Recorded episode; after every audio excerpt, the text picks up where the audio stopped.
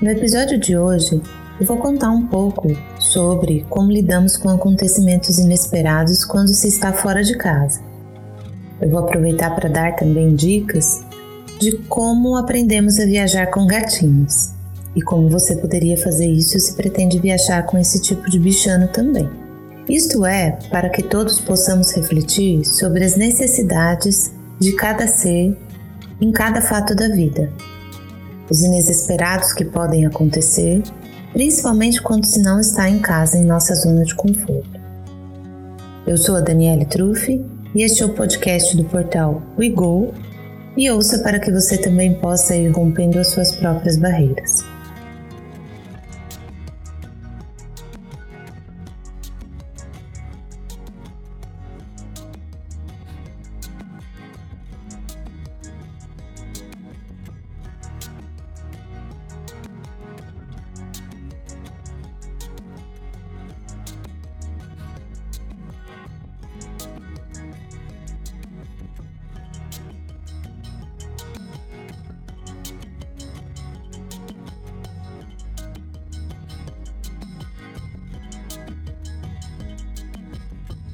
Essa nossa história, ela começa lá na Bahia. Ela começa quando resolvemos sair de casa e fazer uma vida nômade neste momento. E então, além de os membros da família, sendo três adultos e duas crianças, tínhamos em nossa casa temporária dois gatinhos. Dois gatinhos já velhinhos, um deles bem debilitado, doentinho, e uma gatinha também velhinha, mas que já tem bem mais saúde. Eles tinham que ir com a gente, afinal de contas, aonde deixaríamos os gatos? Não podemos deixar trabalho para os outros. E foi então que resolvemos levar elas conosco. Colocamos os gatos no carro, colocamos nas caixinhas para que fossem em segurança e assim fomos. Quando chegamos na Bahia, imaginávamos que bastaria deixar o gato solto, pois eles eram já velhinhos, e eles encontrariam o caminho de volta, que não iriam para tão longe, afinal a casa que nós estávamos era bem delimitado o muro da casa, então imaginávamos que não teria para onde eles escaparem.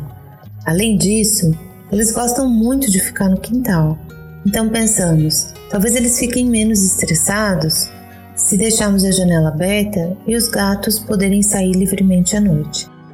E assim fizemos. Deixamos as janelas abertas e fizemos questão de mostrar para elas aonde estava a janela. Olha só, nem pensávamos que o pior ainda estava por vir. Pois então, vamos dormir tranquilamente pensando: Uau, olha como fomos espertos desta vez! Eles vão saber para onde ir, vão saber viver no quintal, vão poder ir para o quintal quando quiserem e não vão se sentir presos. Isso vai gerar menos ansiedade nos gatos. Estávamos enganados, pois no dia seguinte, à hora que a gente acordou, o gato não estava em casa. Saímos para procurar, procura, procura, procura e o gato não aparece.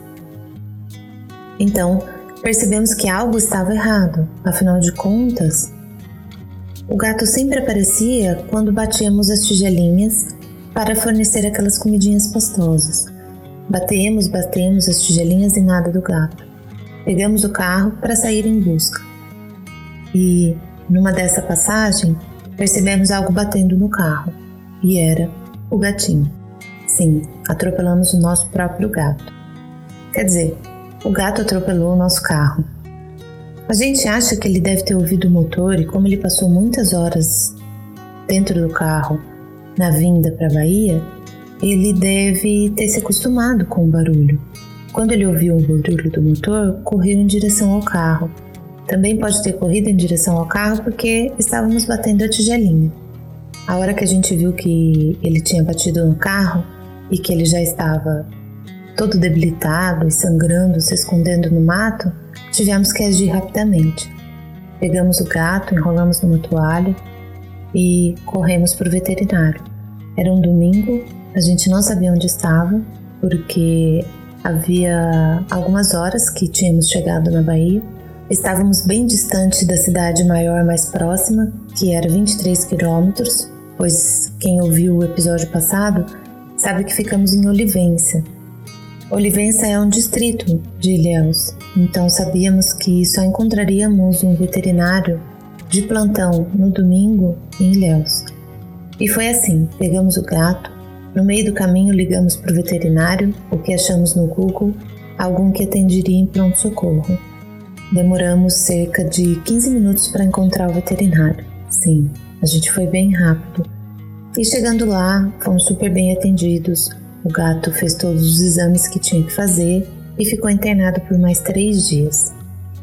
Quando ela voltou para casa, nem acreditávamos que ela tinha voltado. Pensamos, nossa, que sorte a nossa de ter encontrado esse veterinário nesse momento, um veterinário tão atencioso que nem conhecíamos.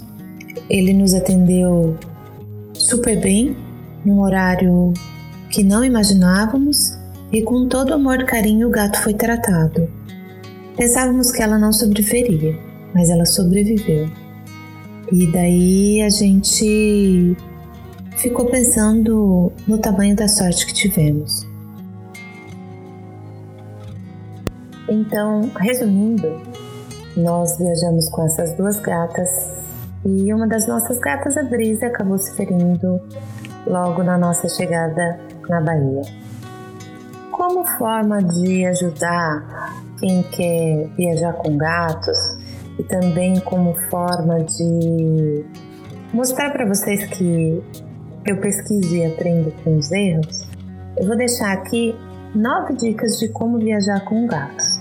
Sim, são nove dicas. Vou dar uma pincelada nessas diquinhas por aqui e mostrar para vocês que existe uma forma de viajar com gatos de forma segura. Vocês devem estar se perguntando, mas tem algum veterinário por aí? Como que vocês vão dar dicas? Enfim, eu pesquisei várias coisas na internet sobre qual é a melhor forma de trazer os bichinhos para esse passeio. Então, fizemos um compilado de nove dicas muito bem pinceladas. E são nove dicas, já que a lenda egípcia diz que os gatos têm nove vidas. Sabia? Nove vidas. Achei que era sete. Enfim, vamos lá. A dica número 1: um, sempre viaje com o gatinho dentro da caixinha de transporte. Por favor, parece meio óbvio, mas muitas vezes achamos que conhecemos os nossos pets muito bem. Isso até o primeiro evento. Sim, já teve vezes de eu viajar com um gatinho solto no carro e ele parar embaixo do freio do carro. Então isso traz pra gente um perigo muito grande. Por mais manso que seja o nosso amiguinho peludo, os gatos, assim como qualquer outro animal, carregam seus instintos selvagens no DNA. Que pode não parecer perigo para nós, talvez não seja para o gatinho. Ele pode se assustar com qualquer coisa e correr desesperadamente dentro do carro. Dica número 2: Deixe o gato sentir que o carro é dele. Ainda que o gatinho viaje dentro da caixinha de transporte, sabemos muito bem que são animais territoriais e bem possessivos. Antes de vocês viajarem com o carro, deixe o pet dentro do veículo para espalhar o cheirinho dele e se esfregar pelos bancos do veículo. Assim, ele poderá espalhar o seu cheiro e reivindicar o carro como território pessoal. Dica número 3: Coloque os brinquedos favoritos no carro. Se o seu gato tem brinquedos favoritos, caminha, almofadas e paninhos com os quais gosta de brincar, Deixe todos esses pertences felinos dentro do carro. Pode guardar no porta-mala. Assim, o cheiro já estará dentro do carro e o pet se sentirá mais confortável. Dica número 4: Refeições no carro. Se você tem hora certa para alimentar os seus pets, faça isso dentro do carro pelo menos algumas vezes na semana, só para acostumar mesmo. Use como moeda de troca os alimentos favoritos deles sachê de ração úmida, biscoitos, pastinha, etc. Essa dica para nós é muito importante, porque, por exemplo, nós não fizemos isso com as nossas gatas, então elas passavam 10 horas sem comer, porque elas estavam estressadas e não acostumadas a comer dentro da caixinha e acabavam não comendo nada durante o percurso todo. Então essa dica é bem importante e talvez se tivéssemos feito isso, tivéssemos uma viagem mais confortável. No entanto, tem que pensar uma coisa: se é que o gato não vai passar mal e de repente acabar vomitando comida. Mas vale a tentativa de tentar fazerem eles se acostumarem com isso. Dica número 5: ligue e desligue o carro. Uma ótima forma do pet se acostumar com o barulho do motor e com o ambiente fechado do carro é você colocar a caixinha de transporte dentro do carro, aberta e com ele dentro. Coloque também algum item que ele goste, ligue o carro por alguns minutos para que o gato se acostume com os barulhos do motor. Realize esse procedimento pelo menos três vezes ao dia. Olha só, vários treinamentos, hein? Dica número 6: movimente um pouco o carro. Agora que você já percebeu que o gatinho está acostumado ao barulho do carro, movimente o veículo para ele se acostumar com o balanço do carro. Dica número 7: aumentando o passeio. Então, vocês dois, ou três, ou quatro, já experimentaram ir para frente ou para trás com o carro? Certo. Agora é hora de um passeio pelo quarteirão. O que acham? Realize esses passeios com calma, observe a reação do gatinho, brinque com ele e converse bastante. Dica número 8: Chegou no destino? Pronto. Você e seus gatos já se ambientaram com o carro, você fez todos os testes e dicas para deixar o felino mais confortável possível com a experiência, mas agora vem outro ponto importante: o destino da viagem. Se você alugou uma casa pelo Booking ou Airbnb, então você precisa ambientar os gatos neste local também. Para isso, faça os mesmos procedimentos de ambientação que utilizou no carro. Tranque os gatos em um cômodo da casa e deixe lá a caixinha de areia, os brinquedos favoritos, os petiscos deles, a ração e algumas roupas suas. Isso mesmo, já percebeu que o seu animalzinho adora dormir em cima de uma camisa que você deixa na cama ou em algum outro lugar? É porque o seu cheiro está nessa peça de roupa e eles se sentem mais seguros e confortáveis assim. Essa dica, gente, é muito importante. A nossa experiência mostrou isso. Então, deixar o gato preso num lugar para ele deixar o cheiro tem sido a melhor forma de adaptar o bichano nesse espaço. Dica número 9 como última dica, faça um checklist de procedimentos para sua viagem com os gatos. Vamos pensar nos seguintes itens: alimentos e guloseimas, todos os medicamentos, água potável, potinhos que eles gostem, cama, se ele tiver cama, uma etiqueta de identificação atual, uma guia com uma, uma coleira, sacos de lixo, caixa de areia, rolo de papel toalha, uma toalha velha em caso de chuva ou depois de nadar, kit de primeiros socorros e a prova de vacinação. Isso é muito importante, que tenha a prova de vacinação. A carteira de vacinação vai fazer com que você possa se hospedar em hotéis, em lugares que exigem esse tipo de registro. Em muitos lugares exigem. Inclusive, é importante saber quais vacinas eles exigem em determinados lugares. Lembre-se, não deixe o gato no carro em dias quentes respeite os limites do seu gato, mantenha o gatinho alimentado e bem hidratado. Acho que é isso, pessoal. Espero que tenham gostado. Um outro episódio que aconteceu conosco foi logo na sequência. O nosso tripulante adulto, que é o nosso filho adulto, ele queimou a mão nos primeiros dias lá na Bahia queimou a mão feio. Foi ligar a chapa que tinha na cozinha e o fogo veio direto na mão dele. Então ele teve uma queimadura bem grande mesmo.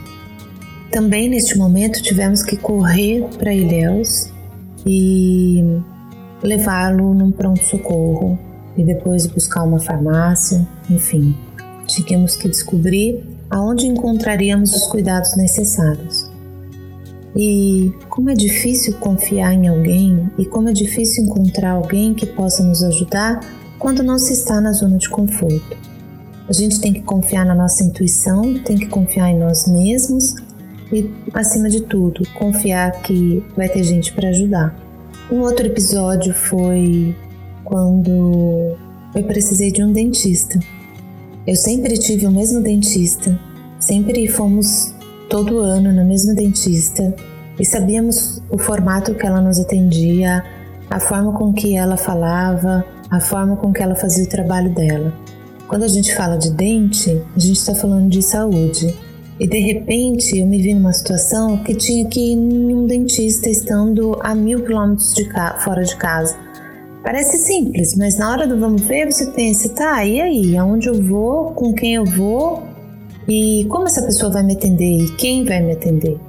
Enfim, como surgiu essa emergência, eu pensei, bom, já que o casal que eram os anfitriões dessa casa nos atenderam tão bem e a gente teve uma empatia com eles, teve uma ligação com eles, vamos perguntar para eles se eles conhecem algum dentista bacana que possa nos auxiliar nesse momento. E assim foi, eles indicaram dois dentistas.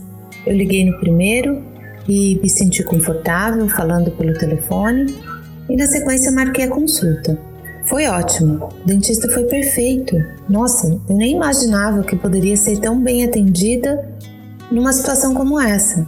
Ela foi ótima, foi muito atenciosa, fez um trabalho que não é para qualquer dentista. Então, mais uma vez, o que nós provamos? Provamos que sim, dá para a gente encontrar um porto seguro aonde a gente estiver. E foi isso que a gente encontrou nessas três situações que eu citei. Muito bacana ter percebido isso num curto espaço de tempo, pois, como eu disse no episódio passado, para a gente viver o sonho de estar por aí, de fazer do, do mundo a nossa casa, a gente tem que confiar um pouco na nossa intuição e também tem que confiar que as pessoas estão para ajudar a gente. As pessoas estão aqui para ajudar a gente. Tem muita gente querendo ajudar muita gente. A gente acaba tendo a sensação de que acolhimento e ajuda a gente só consegue na nossa zona de conforto. E a gente vem provando isso dia após dia que não é uma realidade. Que essa é uma das barreiras que a gente precisa romper quando a gente quer sair da onde a gente está. É uma barreira que a gente precisa passar por cima e falar: ah, não, eu vou encontrar o meu porto seguro dentro de mim mesma. Eu vou encontrar ajuda nas pessoas que intuitivamente eu achar que podem me ajudar pelo caminho.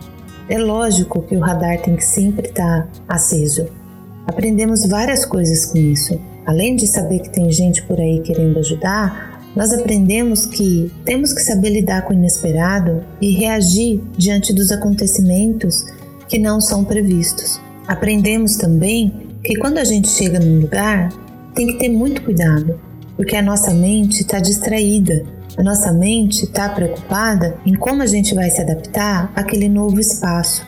E de repente, as coisas que a gente vai fazendo, a gente vai fazendo pensando em um monte de outras coisas.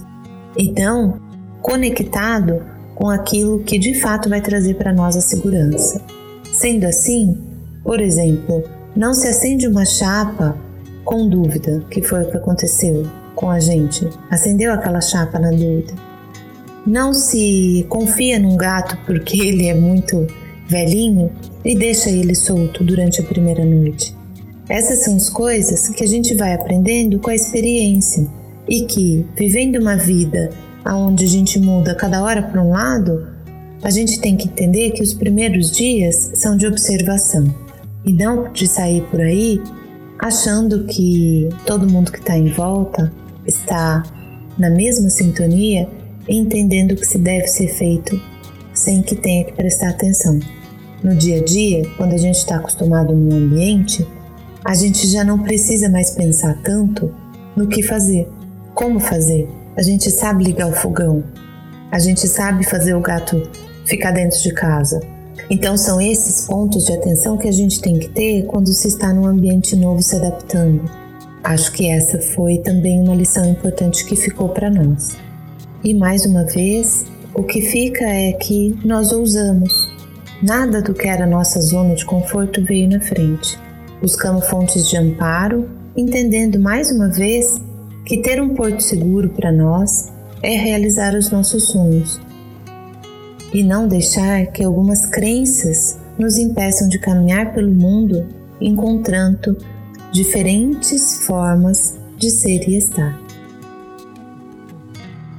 E as nossas histórias não acabam por aqui. Confira mais sobre o nosso percurso em wegorompendobarreiras.com.br e em nosso perfil do Instagram, arroba Rompendo Barreiras. Saudações de disciplina, amor e liberdade.